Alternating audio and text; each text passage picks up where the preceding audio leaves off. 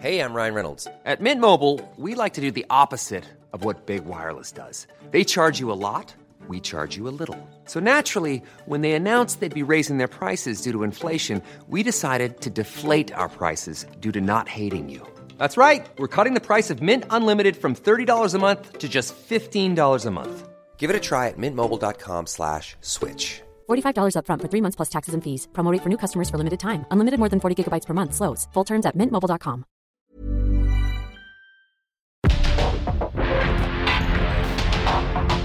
Porque el mundo actual no se entendería sin la economía, las finanzas y los negocios.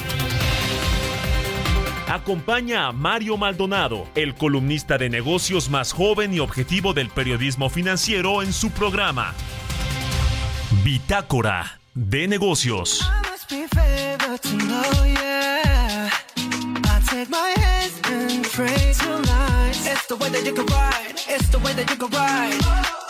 Think I'm to win another life, so break me up another time. You're up around me and you give me life, and that's why night after night I'll be fucking you right.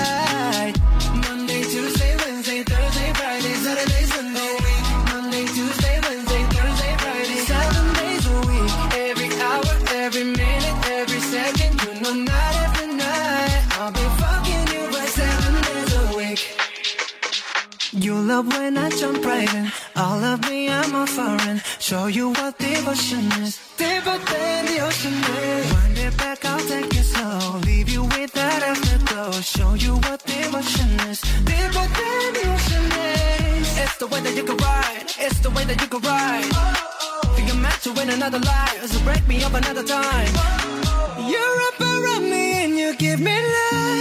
That's why night after night I'll be fucking you right. Monday, Tuesday, Wednesday, Thursday, Friday, Saturday, Sunday.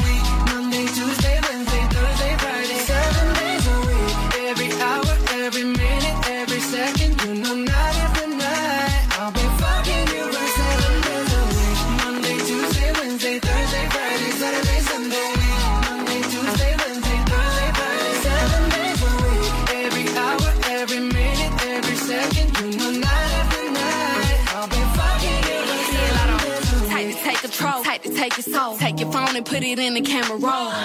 Leave them clothes at the door. What you ain't for? Better come and hit your goal. Uh, he jumping in both feet. Going to the sun up, we ain't getting no sleep. Seven days a week, seven different sheets, seven different angles. I could be your fantasy.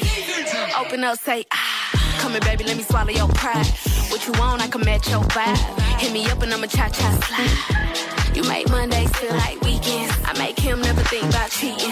Got you skipping work and me. Fuck it, let's sleep in. Yeah. Monday, Tuesday, Wednesday, Thursday, Friday, Saturday, Sunday. Week. Monday, Tuesday, Wednesday, Thursday,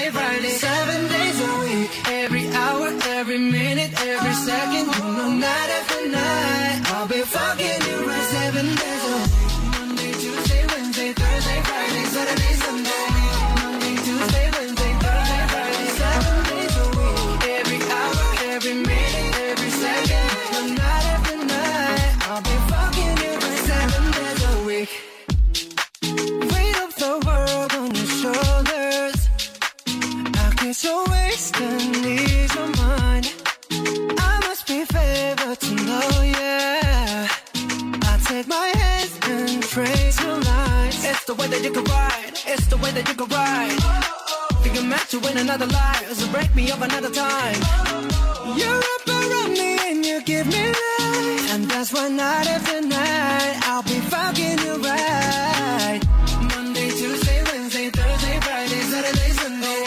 Monday, Tuesday, Wednesday, Thursday, Friday, seven days a week. Every hour, every minute, every second, you know night after night I'll be fucking you right. En resumen,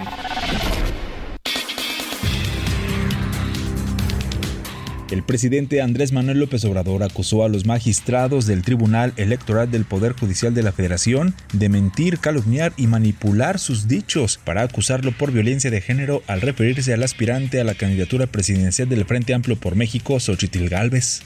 Se da esta resolución que muestra de cuerpo entero, exhibe a los eh, integrantes del Tribunal Electoral, los magistrados del Tribunal Electoral, los exhibe porque mienten, calumnian actúan de manera falsaria, son capaces hasta de alterar mis expresiones, mis palabras.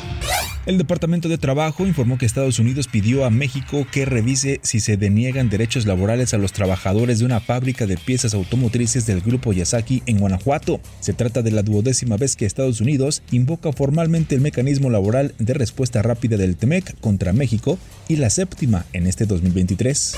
Este lunes, Aramco, el gigante petrolero, anunció un beneficio neto de 30.070 millones de dólares en el segundo trimestre, un fuerte declive en relación al mismo periodo del 2022 debido a la caída del precio del petróleo en los últimos meses, descenso de 38% que llega luego de un año de 19.25% en el primer trimestre. El Instituto Mexicano del Seguro Social informó que en julio se registró la primera cancelación de puestos de trabajo desde la pandemia por COVID-19 al disminuir 2.168 plazas, esto debido a la cancelación de 11.092 puestos de trabajo con carácter de permanente, es decir, aquellos trabajadores que contaban con plazas laborales dentro de sus empresas. El Servicio de Administración Tributaria dio a conocer que de 2018 al primer semestre del 2023, periodo en el cual Andrés Manuel López Obrador ha gobernado en México, los ingresos tributarios han registrado un crecimiento real de 11.6%. De acuerdo con información preliminar del organismo desconcentrado de la Secretaría de Hacienda, durante el periodo de enero a julio de este año, la recaudación acumulada fue de 2.641.428 millones de pesos.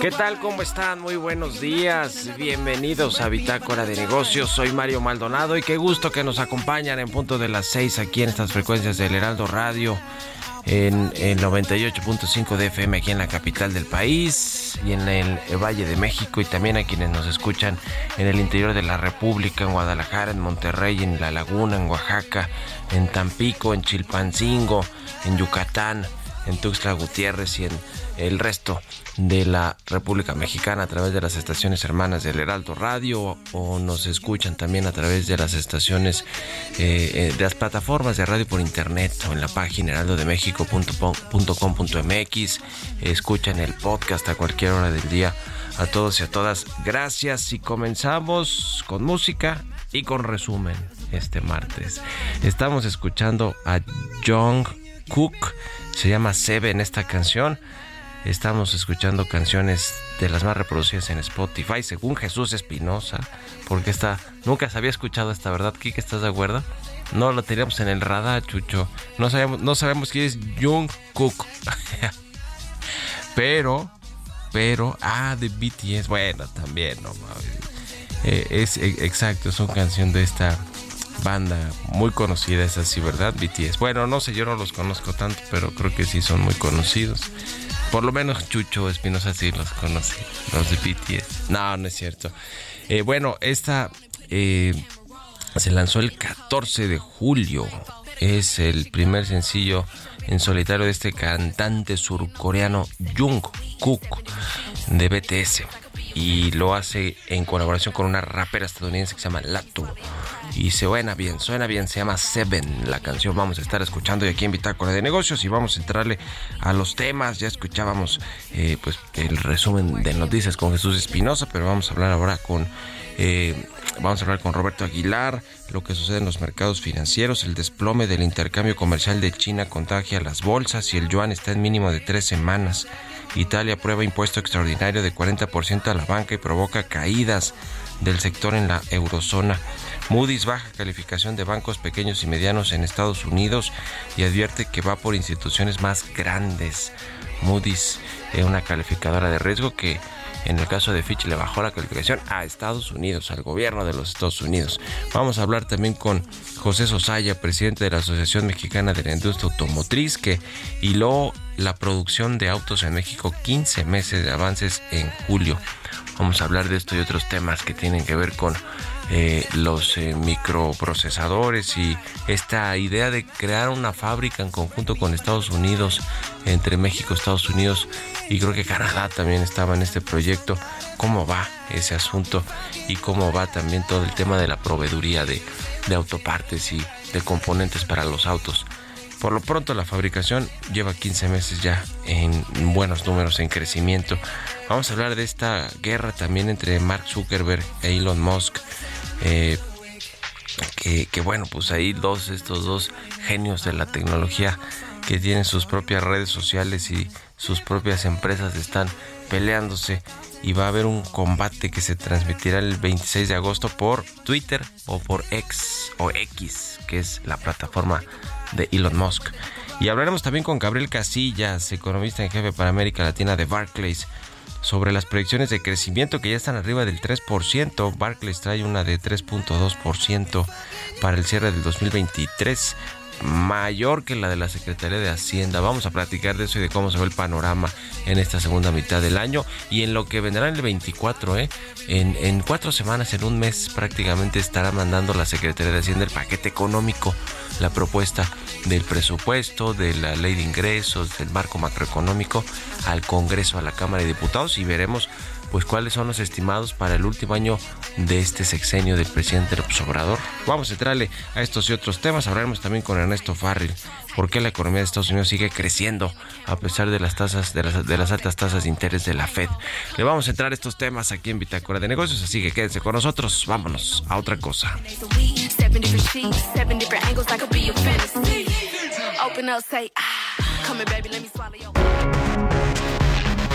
El editorial.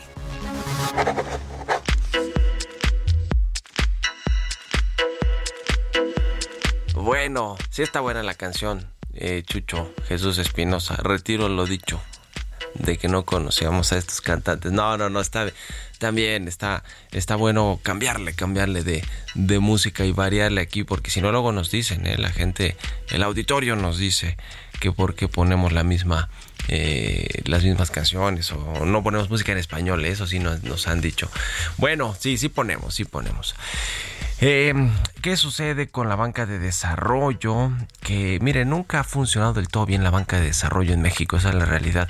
Eh, no es diferente ahora, porque además han intentado fusionar ¿no? a los bancos de desarrollo, pero más bien han seguido utilizando, por ejemplo, a Nacional Financiera eh, y a una inmobiliaria como vehículos para sacar dinero, eh, para hacer negocios en lo oscurito con amigos.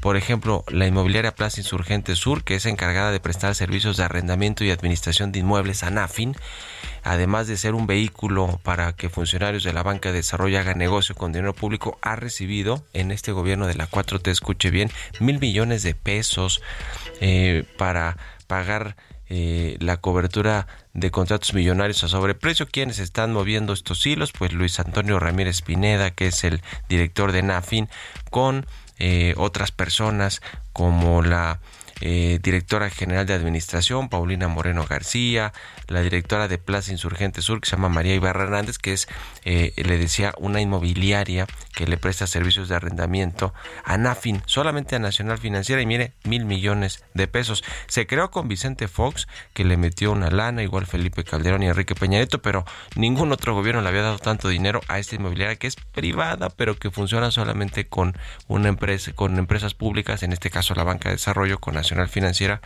eh, y López Obrador ya le inyectó 1.400, 1.045 millones de pesos. Es todo un asunto, ¿eh? porque ahí están metidos funcionarios amigos de los hijos del presidente, sobre todo de Andy, de Andrés Manuel López Beltrán. Es toda una historia de estas que que el presidente no quisiera escuchar. Hoy escribí yo de eso en mi columna al Universal, ya con, con santo y seña, con los detalles de los contratos y todo, si quiere echarle un ojo. Mientras tanto, vámonos a otra cosa, son las 6 con 16 minutos. Radar Económico. Y como todos los martes, ya está con nosotros Ernesto O'Farrill. ¿Cómo estás, mi querido Ernesto? Muy buenos días. Se cortó la llamada con Ernesto Farril. Bueno, vamos a platicar, le decía, de por qué la economía de Estados Unidos sigue creciendo. Tiene buen ritmo de crecimiento y está ya cada vez más lejos la recesión económica, a pesar de que hay una política monetaria restrictiva es decir, un aumento de tasas de interés que restringen el efectivo y el dinero en la economía estadounidense en general el dinero porque es a través de el crédito que se va reduciendo porque todo cuesta más caro. Y en Estados Unidos sí hay una economía que está eh, pues eh, con bancarizada, como utilizamos el término aquí en México, es la de Estados Unidos. ¿eh? Casi todo lo compran a crédito en Estados Unidos y entonces cuando hay tasas más altas, eso restringe la solicitud de créditos y por lo tanto el dinero circulante en la economía y, y por eso se llama una política restrictiva y eso a pesar de eso sigue creciendo la economía de Estados Unidos. Y vamos a platicar con Ernesto Farril de este tema. ¿Cómo estás Ernesto? Buenos días, ahí nos escuchas. Sí, muy bien. Muy buenos días a todos. Gusto saludarte. ¿Por qué está creciendo la economía estadounidense a pesar de la Fed? Muy bien, bueno, pues por un lado está lo de la Fed que hasta hace un mes todos sus esfuerzos, alza de tasas y recoger algo de dólares había sido totalmente insuficiente porque la tasa de interés estaba todavía por debajo de la inflación subyacente, es decir, aquella inflación a la que le quitan los elementos volátiles, pues estaba en cinco y medio en mayo la tasa de interés estaba en 5.25. Bueno, ahora con el alza de julio, eh, pues ahora está en 5.75 la tasa de la Fed y la inflación ha bajado a 4.90. Bueno, ya empieza a ser una tasa de interés positiva y por otro lado pues está recogiendo alrededor de 2 billones de dólares sobre un monto de alrededor de 8 billones que se crearon durante la pandemia. Pero del lado fiscal, eh, pues también hay otro motor, otros motores que impulsan la actividad económica. De por sí el déficit, ya lo señaló Fitch la semana pasada, que le quitó el triple A a los bonos soberanos norteamericanos, eh, pues el déficit fiscal anda en 6.3 para este ejercicio, 6.3% sobre PIB, y tiende a irse hacia el 7% para el 2025. Dentro de ese gran déficit fiscal hay tres programas que del presidente Biden, que en su conjunto se denominan los Bidenomics, que están generando inversión y, puestos de trabajo. Uno de los programas está enfocado a la cuestión de infraestructura. La verdad es que en Estados Unidos durante décadas no se invirtió lo suficiente para mantener y modernizar la infraestructura, carreteras, trenes, etcétera. Segundo, el programa para incrementar las energías verdes. Y el tercero, el programa de Biden para que Estados Unidos recupere el liderazgo en los microprocesadores, los microchips. Estos tres programas están generando inversión y crecimiento económico. ¿Cuánto tiempo tendremos ese crecimiento?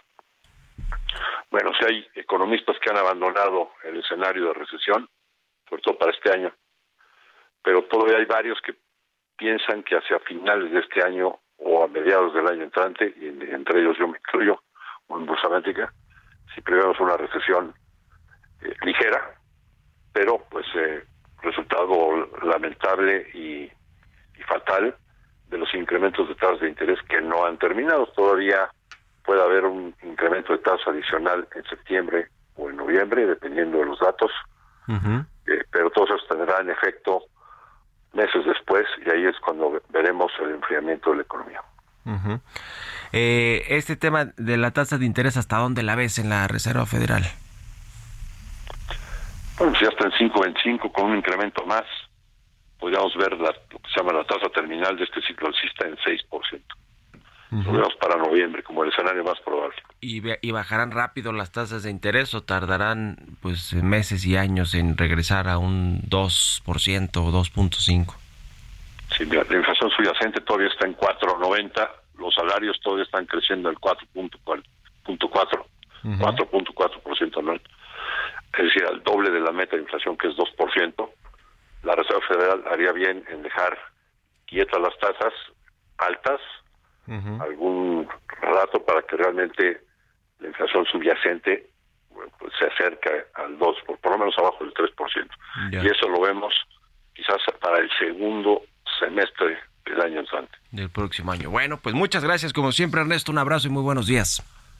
Gracias a ti Mario, muy buenos días a todos. Es Ernesto Farril, escribe en El Financiero los lunes, 6 con 21. Economía y mercados. Roberto Aguilar ya está aquí en la cabina del Heraldo Radio. Mi querido Robert, ¿cómo te va? Buenos días. ¿Qué tal, Mario? Me da mucho gusto saludarte a ti y a todos nuestros amigos. Fíjate que te dio a conocer el dato de las importaciones y exportaciones. La balanza comercial de China Fíjate que cayeron ambos indicadores mucho más rápido de lo previsto en julio, amenazando las perspectivas de crecimiento de la segunda economía mundial y aumentando la presión para que el gobierno proporcione nuevos estímulos para apuntalar la demanda. Las importaciones cayeron 12.4% interanual, por debajo de la caída prevista de 5% en un sondeo previo. Las exportaciones cayeron 14.5%, también por arriba de lo previsto, y el yuan marcaba un mínimo de tres semanas y las bolsas asiáticas se debilitaban tras conocerse los datos, pero además un índice de bancos de la zona euro caía hasta más de 3% después de que Italia aprobara un impuesto extraordinario del 40% de los bancos para 2023. El índice se encamina a su mayor caída diaria desde la turbulencia del sector bancario en marzo. Italia va a grabar con 40% el margen de intereses netos de los bancos, un ingreso que los bancos obtienen de la diferencia entre las tasas de interés de los préstamos y las de los depósitos y va a utilizar los ingresos, dice, para ayudar a los titulares de hipotecas y reducir los impuestos. Por otra parte, te comento que Moody's recortó la calificación crediticia de varios bancos estadounidenses pequeños y medianos y dijo que podría rebajar la de algunas de las mayores entidades del país, advirtiendo de que la solidez crediticia del sector se verá probablemente puesta a prueba por los riesgos de financiamiento y la menor rentabilidad. También el presidente de Estados Unidos, Joe Biden, firmó la legislación que implementa la iniciativa comercial siglo XXI de Estados Unidos y Taiwán y emitió una declaración en la que se afirmaba que ciertas secciones de la ley plantean preocupaciones constitucionales, pero interesante porque se está justamente buscando una mayor interacción comercial entre Estados Unidos y justamente Taiwán, que es el productor más importante de chips en el mundo. También te comento que la confianza de las pequeñas empresas estadounidenses se dio a conocer hace rato, subió a un máximo de ocho meses en julio, mientras que la preocupación por la inflación cayó al nivel más bajo en dos años. Buenos datos de esta encuesta que hace la Federación Nacional de Empresas Independientes, que mide justo la confianza de las pequeñas empresas en Estados Unidos. También te comento que el mercado mundial de videojuegos volverá a crecer este año gracias a las fuertes ventas de consolas como PlayStation 5 de Sony y según la empresa de estudios de mercado Newzoo, que dijo que prevé que los ingresos de la industria aumenten un 2.6%. El tipo de cambio, Mario, cotizando en 17.12, antes tocó un 17.14, con eso seguimos teniendo una apreciación anual de 12%. Buenísimo, mi querido Robert. El jueves es la edición de política monetaria, ¿verdad? Así es. Del Banco de México. Y van a mantener la tasa casi que apostarías todas tus canicas. sí, fíjate que sí, yo no veo como más eh, indicadores y bueno, pues lo van a mantener ahí un poco más eh, en el tiempo y creo que hasta el próximo año es cuando empezamos a escuchar el tema de la disminución de la tasa de referencia en México. Dependiendo de lo que suceda también en Estados Unidos y en el mundo. Gracias Roberto Aguilar y nos vemos al ratito en la televisión. Al contrario, Mario, muy buenos días. Roberto Aguilar, síganlo en Twitter, Roberto AH. Vámonos a la pausa y volvemos con más aquí a Bitácora de Negocios.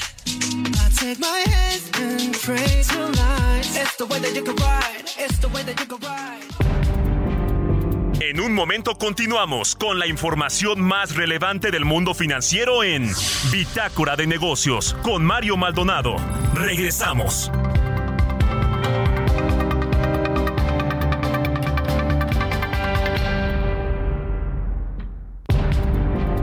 Estamos de vuelta en Bitácora de Negocios con Mario Maldonado.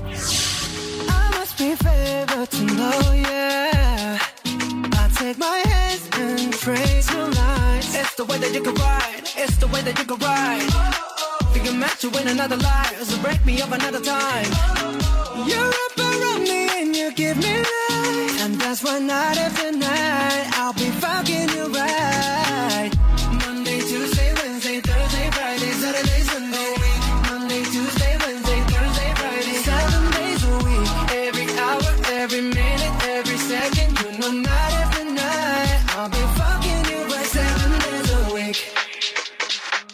Love when I jump right in. All of me, I'm a foreign. Show you what devotion is. Deeper than the ocean is. Wind it back, I'll take it slow. Leave you with that afterglow. Show you what devotion is. Deeper than the ocean is. It's the way that you can ride. It's the way that you could ride. Think I'm meant to win another life, so break me up another time. You're up around me and you give me life, and that's why night after night I'll be fucking you right. Monday, Tuesday, Wednesday, Thursday,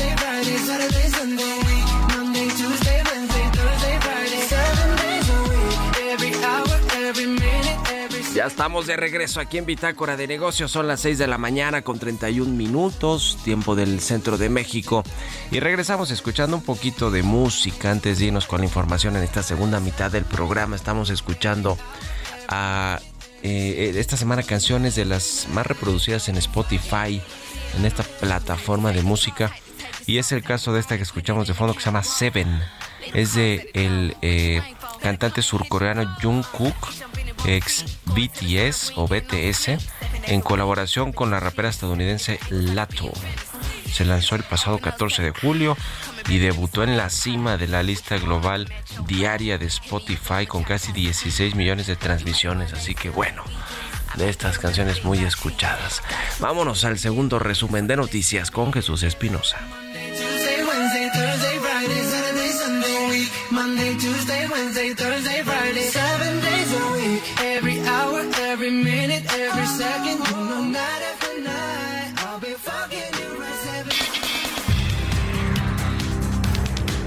A través de su análisis económico ejecutivo semanal, el Centro de Estudios Económicos del Sector Privado indicó que la economía de México ha registrado un buen avance en los dos primeros trimestres.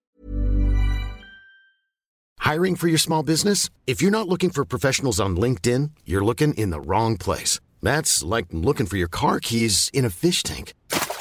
LinkedIn helps you hire professionals you can't find anywhere else, even those who aren't actively searching for a new job but might be open to the perfect role. In a given month, over 70% of LinkedIn users don't even visit other leading job sites. So start looking in the right place. With LinkedIn, you can hire professionals like a professional. Post your free job on linkedin.com/people slash people today.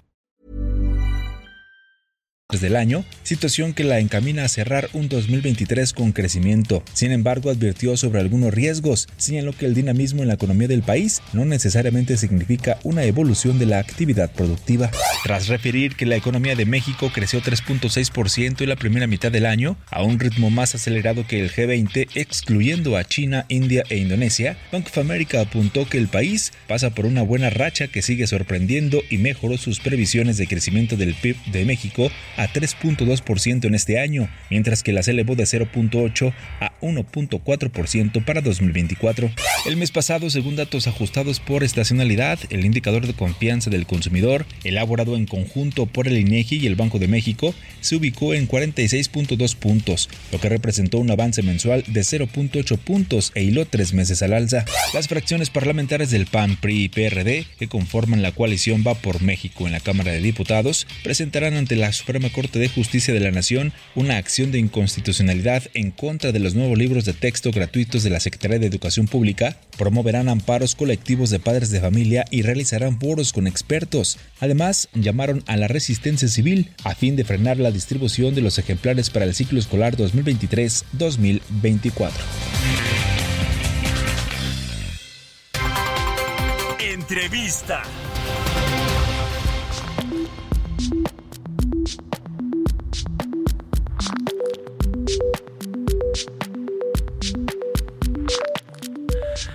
Y bien, ya le decía que en julio la producción automotriz hiló 15 meses de avances eh, y también pues los datos de exportación eh, siguen con un buen ritmo a pesar de que no se ha terminado de resolver por completo todo este asunto de la disponibilidad de componentes semiconductores y le decía que pues hay un proyecto un proyecto eh, binacional México Estados Unidos para pues eh, tener eh, plantas de producción de semiconductores. Vamos a platicar de estos datos y de cómo va la industria con el doctor José Sosaya, presidente de la Asociación Mexicana de la Industria Automotriz, la AMIA. ¿Cómo estás, José? Muy buenos días. Muy buen día, Mario. Mu- mucho gusto. Igualmente. Saludarte. Gracias por estos minutos. Pues a ver, platícanos de los datos más recientes que eh, se publicaron con respecto a la producción y exportación de autos en México. Pues mira, bien, bien lo señalas tú, llevamos ya varios meses al de un crecimiento interesante, importante, yo diría, en producción, en exportación, incluso en ventas en el mercado en el mercado nacional, una una incremento julio a julio de este año comparado con julio del año pasado en la producción del 3.2%, en la exportación del 31.2% y en las ventas locales también del 32.9%, pues nos indican que el sector automotriz va por muy buen camino este año y confiamos que ojalá para finales del año hayamos ya sobrepasado los números prepandemia. eh, el tema de, exacto, de, los números prepandemia, ¿cómo eh, está actualmente la, industria automotriz? Porque le fue muy mal, ¿no? Como a muchos otros sectores e industrias en la pandemia. Hoy, eh, eh ¿cuánto nos falta para recuperar esos niveles con estos ritmos de crecimiento que ya se han hilado en 15 meses? Pues mira, en porcentaje no traigo el dato ni en volumen, pero estamos bastante cerca ya y te digo, tenemos el optimismo de que ojalá cerrando el año sí cerremos un mejor año. eh, no, no olvidemos que no solo la pandemia en sí, sino tú lo mencionabas, el tema de los semiconductores, fueron dos factores bien importantes que afectaron al sector automotriz directamente y luego también hubo algunos temas de crisis logísticas en algunos lugares y todo esto pues no no ha ayudado pero pues en proceso de resolución de cada uno de estos factores ya eh, ¿qué lo, ¿Cuáles son los, los drivers, lo que ha empujado la producción y la exportación? Me imagino que la solidez de la economía de Estados Unidos, que es a donde van la mayoría de exportaciones de autos y de, y de todo, de todo lo que exporta México. Eh, ¿Qué otras cosas? Eh, te, pregunto también eh, sobre esto, más o menos qué porcentaje de lo que se produce en México se exporta, José.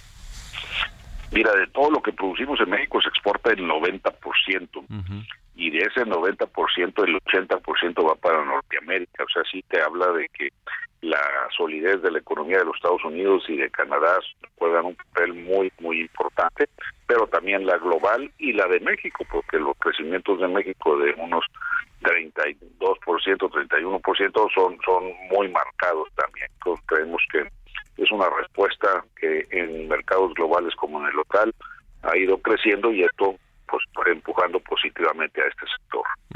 Con todo y que también han aumentado los precios, ¿no? Digo, normalmente se ajustan los precios cada año y ahora con el tema de la inflación y de las tasas de interés, no sé si esto haya, eh, tenga influencia, ¿no? Sin duda alguna, más bien yo creo que sí la tienen en, en, en la venta de autos nuevos. No, definitivamente, bueno, las armadoras son eso, armadoras, ¿no? De una serie de piezas que si estas piezas van subiendo de precio, pues esto se refleja en el precio final del vehículo y también, obviamente, el, costo de crédito también se refleja en la venta final de los vehículos para que todos aquellos que han estado comprando eh, eh, eh a crédito, pero no solo eso, también las armadoras, pues manejan muchísimo dinero que se ve afectado por los por los aumentos en las tasas de interés. Este proyecto de una de, ser de que Norteamérica se convierta en una eh, fábrica de producción de, semiconductores. Eh, es un proyecto que me parece que lo traía a Estados Unidos, invitó a México. México desde hace tiempo, desde la pandemia, con la secretaria de Economía en ese entonces, me acuerdo, Tatiana Cloutier estaba pues intentando eh, que, que, esto sucediera, ¿no? Que hubiera plantas en Estados Unidos y en México de semiconductores. Se hablaba de que Estados Unidos le iba a inyectar 52 mil millones de dólares en cinco años a este proyecto. ¿Qué ha sucedido con esto? ¿Hay, ¿Ha habido noticias recientes, José, sobre este tema? Pues sí, se han visto mucho interés de algunas empresas asiáticas, sobre todo de venirse para México. Sabemos que la Secretaría de Economía, de Economía ha sido ha estado muy activa en este sentido, promoviendo esta el, jalar estas plantas para México. Conocemos de que hay empresas, por lo menos de lo que yo sé, varias taiwanesas buscando esta oportunidad de venir a, a, poner plantas en, México y pues también hemos sido invitados nosotros para ir a Taiwán en próximos meses para, para visitar y platicar con ellos sobre el sector automotriz de México. Entonces yo lo veo como algo que, que va a ser muy factible de realizarse quizá para finales de este año y, principios del próximo año, que empecemos a ver ya la inversión en México de algunas empresas, por lo menos te reitero de las que yo he estado viendo más de que han sido las taiwanesas y les he visto muchísimo interés y pues impulsados por la promoción que ha hecho la Secretaría de Economía para atraerlos. El tema de la inversión en, nuevas plantas en México, sabemos que las grandes armadoras pues ya prácticamente están aquí en nuestro país produciendo autos, pero no sé si en la cadena de autopartes que, que sigue creciendo, bueno, no se diga el caso de Tesla, ¿no? Que seguramente toda esa región crecerá y también en donde ya se producen autopartes, pero nuevos anuncios que estén en puerta o que se hayan eh, eh, pues eh, concretado ya en, en, lo que refiere toda la cadena del sector automotriz como cuáles son, si hemos, hemos visto, digo, además de que se han inaugurado las plantas de BMW en San Luis Potosí o el caso del anuncio de Tesla, pero ha habido algunos otros anuncios de inversión, aunque sean en autopartes o, o, empresas que estén en la cadena de producción de autos. Bueno, inicialmente General Motors sí planteó y, eh, anunció precisamente una inversión en, en el área de Saltillo, Coahuila, para, para fabricación de vehículos o partes, autopartes eléctricas. Y hay eh, en el área de autopartes también varios anuncios. Nosotros sabemos, y no puedo mencionar marca, pero de una empresa china que ya ha demostrado eh, su interés el próximo año para establecer en México alguna planta armadora también. Y en el autopartes, pues hay muchas pequeñas que están llegando, no tendría yo la lista de cuáles, pero, pero sí sé que hay varias este, que están llegando eh, para establecerse aquí en nuestro país. El tema, y lo hemos platicado eh, con, con, con Lambda también, de eh, de, los autos chocolate y toda esta política para permitir el acceso de este tipo de vehículos a México o de regularizarlos más bien, ¿no? De darles esta facilidad de poder regularizarse, aunque son considerados en muchos sentidos autos chatarra, contaminantes y demás. Esto, esto le, le, ha afectado cuanto a la industria, eh, el tema pues de los autos nuevos también, ¿no? La producción o la venta en el mercado doméstico. ¿Cómo, cómo ha pegado ese tema? Pues sí, sí, sí afecta, tú conoces mi, nuestro punto de vista, que es eh, que, hacer legal lo ilegal es un rompimiento con el Estado, del respeto al Estado de Derecho, y esto es parte fundamental para atraer mayores inversiones. Pero en, en los números, pues llevan más de millón y medio de autos que han sido ya este, legalizados, y esto pues es casi el número de vehículos nuevos que ligeros que se venden en México. Entonces, pues ya te darás una idea de cómo afecta esto al mercado además de que si bien la idea inicial de que eh, permitir a gente de escasos recursos acceder a un auto es muy loable, la fórmula que se utiliza como que no es la más adecuada por todas las razones que ya dije. Son autos que además no se les exige una revisión físico-mecánica, entonces pues regularmente están en mal estado, son autos que además contaminan, Además, no sabemos en la mayoría de los casos si son que han sido robados en los Estados Unidos. Este, y este tipo de circunstancias, pues, pues lo único que va a traer al final del día además de que no tengan refacciones en México, pues es que se convierta en una chatarra automotriz y en nuestro país pues vamos a hacer un almacenamiento de chatarra lamentablemente. Pues muy bien, muchas gracias como siempre José Sosaya, presidente de la Asociación Mexicana de la Industria Automotriz por estos minutos y seguimos en contacto. Muy buenos días. Muy buenos días, Mario, con mucho gusto siempre, ¿eh? que estés muy bien. Igualmente, hasta luego. 6 con 44 minutos de la mañana, vamos con las historias empresariales. Historias empresariales. Ya le hablaba sobre esta pelea en jaula, así como lo escucha, entre Elon Musk y Mark Zuckerberg, que sigue en pie, en teoría. Ya ve que además eh, eh, Mark Zuckerberg practica estos deportes eh, como de artes marciales, ¿verdad? Y, y, bueno, pues se retó como que fue a modo de broma, pero parece que no va a ser broma, que va a ser realidad el CEO de Meta se tomó en serio el reto que le impuso el CEO de Tesla, Elon Musk, y sigue con su preparación para el combate que dicen podrá realizarse a finales de agosto. Además de que compiten en, en los negocios, pues ahora se van a medir en la jaula. Eso es lo que dicen y nos platica más detalles de esto Giovanna Torres.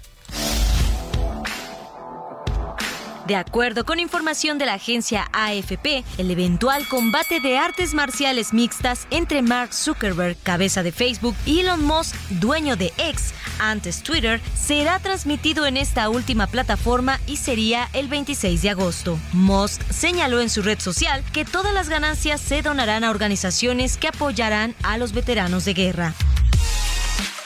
Zuckerberg reaccionó en su propia plataforma Trends by Meta, que ahora compite con X, asegurando que le propuso hacerlo el 26 de agosto cuando lo retó. El jefe de Meta sugirió que la retransmisión tuviera lugar en una plataforma más fiable que realmente pudiera recaudar fondos para organizaciones benéficas. En competencia directa desde el estreno a principios de julio de Trends, como funciones similares a X y con 120 millones de usuarios, Zuckerberg y Musk han multiplicado intercambios más o menos subidos de tono. A fines de junio, Musk publicó en su cuenta estar preparado para una pelea en jaula, refiriéndose a la utilizada en las peleas de artes marciales mixtas. Zuckerberg, un adepto a las artes marciales que compite en Jiu-Jitsu y publica videos de peleas, respondió entonces en Instagram con una captura de pantalla del mensaje de Musk, seguido de la palabra envíame el lugar. El intercambio provocó una oleada de reacciones entre las redes sociales, así como apuestas sobre el potencial ganador, con Zuckerberg emergiendo como el claro favorito.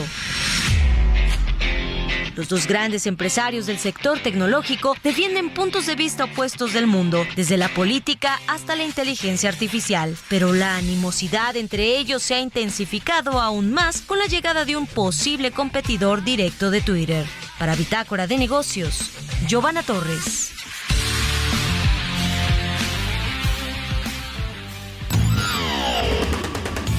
Mario Maldonado en Bitácora de Negocios.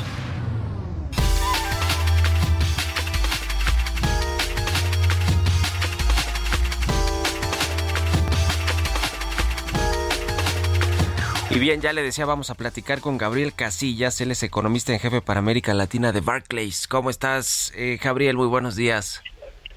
Hola, muy buenos días. Un gusto estar en Bitácora de Negocios, querido Mario, y saludos a tu amable auditorio. Igualmente, querido Gabriel. Pues eh, queremos platicar contigo sobre cómo están viendo en Barclays el, el resto del año, del 2023, toda eh, la eh, fotografía de lo que será el 2023, que pues para beneficio de todos y, y, qué bueno de todos los mexicanos, hay mejores perspectivas de crecimiento para el cierre del año, ¿no? ¿Qué estimados traen ustedes, Gabriel?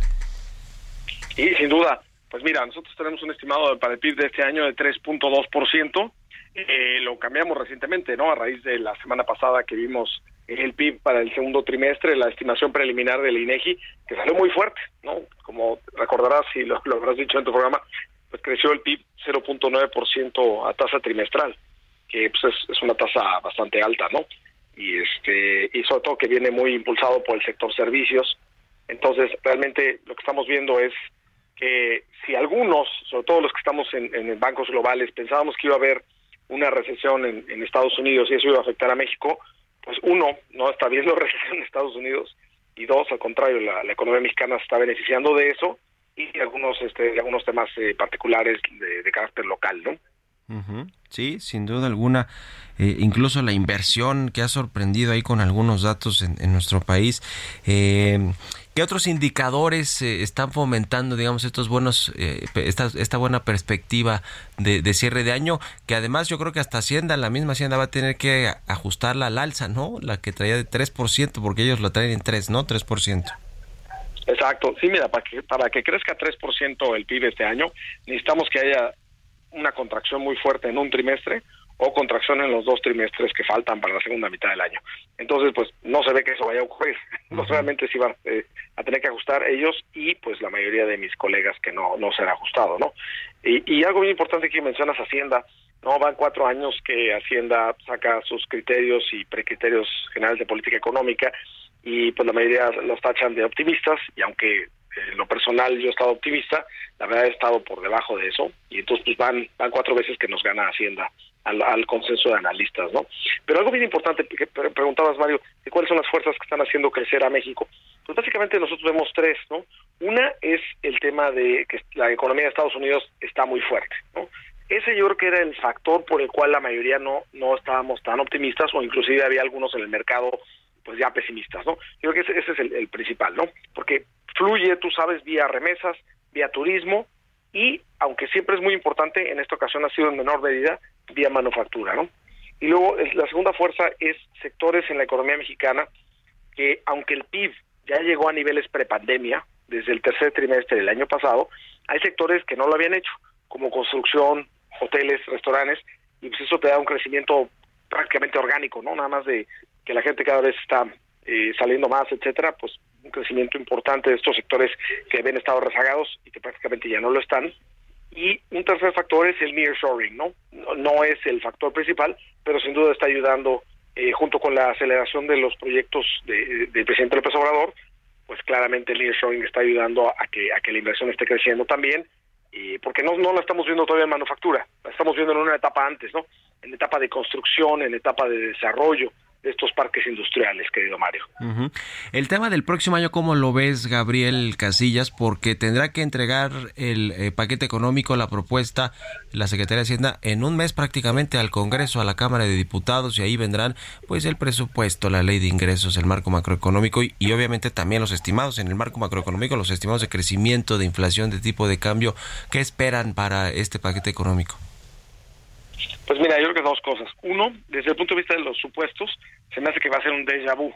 Desde el punto de vista en que otra vez, la mayoría de los que trabajamos en Banco Global, tenemos una expectativa de, tal vez ya no de recesión en Estados Unidos, pero sí de desaceleración el año que entra. Entonces esto va a influir en los pronósticos para México. Nosotros pensamos que México puede crecer 2% el año que entra, eh, debido justamente a una desaceleración en Estados Unidos, ya no recesión, pero pues, es- eso va a ser un poquito de déjà vu porque eso, eso va a jugar un punto importante pero bueno, al menos vamos a tener un país con, si bien a lo mejor no crecemos tanto como este año, pues va a haber mucho menor inflación, el año que entra va, va a haber la oportunidad de que probablemente el Banco de México pueda estar bajando las tasas de interés, hay cosas que, pueden, pueden ayudar, y, el lado de crecimiento también, pues el gasto electoral, eh, pues siempre le ha dado cierto impulso a la economía, nos pensamos que puede darle un impulso de 0.4 puntos del PIB, no de ese 2, 0.4 puntos podrían provenir de ese impulso electoral, y el segundo aspecto de la parte fiscal, yo creo que en general eh, la responsabilidad fiscal que ha demostrado el- esta administración, pues hace que, que, sea relativamente sencillo no poder entregar buenas cuentas hacia el final del sexenio. La única piedra en el zapato realmente es el caso de Pemex, ¿no? Y, y el caso de Pemex es algo que, que los inversionistas cada vez han estado más nerviosos de, por saber que si bien el gobierno ha estado diciendo que claro que van a, a- proveer apoyo a Pemex si necesita, si no puede hacer frente a sus vencimientos de deuda, eh, pues no han dicho cómo, ¿no? Entonces esa parte, esa parte yo creo que es la es donde más se va a fijar el mercado, ¿no? Más que fijarse en cualquier cosa, el enfoque va a ser totalmente cómo viene ese apoyo de Pemex, si ya se- si se va a reflejar en el presupuesto o no, o va a haber algún anuncio al respecto. Eh, Oye, Gabriel, ¿eres de los que piensan que se requerirá una reforma fiscal al inicio del próximo sexenio por todo este tema, sobre todo las pensiones y de los programas sociales que se mantendrían eh, y, y- y en crecimiento además? Claro, mira, yo creo que sí, sí sería bueno una reforma fiscal. Eh, lo que no creo es que se haga al principio del sexenio. Lo veo complicado. Desafortunadamente, cuando luego esas reformas no se hacen al inicio, conforme pasa el sexenio, se hace más difícil porque nadie quiere hacer una reforma fiscal conforme te acercas al final, ¿no? Porque entonces, eh, normalmente la gente, como no le gusta, a la gente en general no gusta pagar impuestos en todo el mundo, entonces pues siempre es, es políticamente, eh, digamos, no, no te ayuda políticamente hablando. Sí. Entonces, normalmente, más que necesitarla, yo creo que sería bueno hacerla al inicio para que efectivamente no no no no, no se vaya a posponer y eventualmente ya no se haga porque ya es políticamente no factible, ¿no? Yo no creo que se necesite al principio de sexenio. Sí, en algún momento se va a necesitar. Algo importante que ha hecho esta administración es aumentar los ingresos fiscales eh, como porcentaje del PIB. Sí. Estamos hablando sí, casi sí, de dos puntos porcentuales. ¿no? Ha, ha sido con medidas que a lo mejor se han criticado en algún momento, como durante la pandemia, estar eh, pues, haciendo esta persecución a empresas que han hecho estrategias fiscales agresivas Sí. y que este pues que está mal, ¿no? Y que Los sí había que pagar. Lo que se criticaba sí. la Los créditos lo que se fiscales. criticaba sí, es un- sí. Pues exacto, era el momento. Sí, ya, ya lo veremos, ya nos cae casi la guillotina, mi querido Gabriel, te agradezco como siempre y te mando un abrazo, muy buenos días. Igualmente, fuerte abrazo, Que estés bien, es Gabriel Casillas, economista en jefe para América Latina de Barclays. Nos despedimos, se quedan con Sergio y Lupita, nosotros nos vamos al canal 8 de la televisión abierta, las noticias de la mañana y nos escuchamos aquí mañana a las 6. Buenos días. Esto fue Bitácora de Negocios con Mario Maldonado.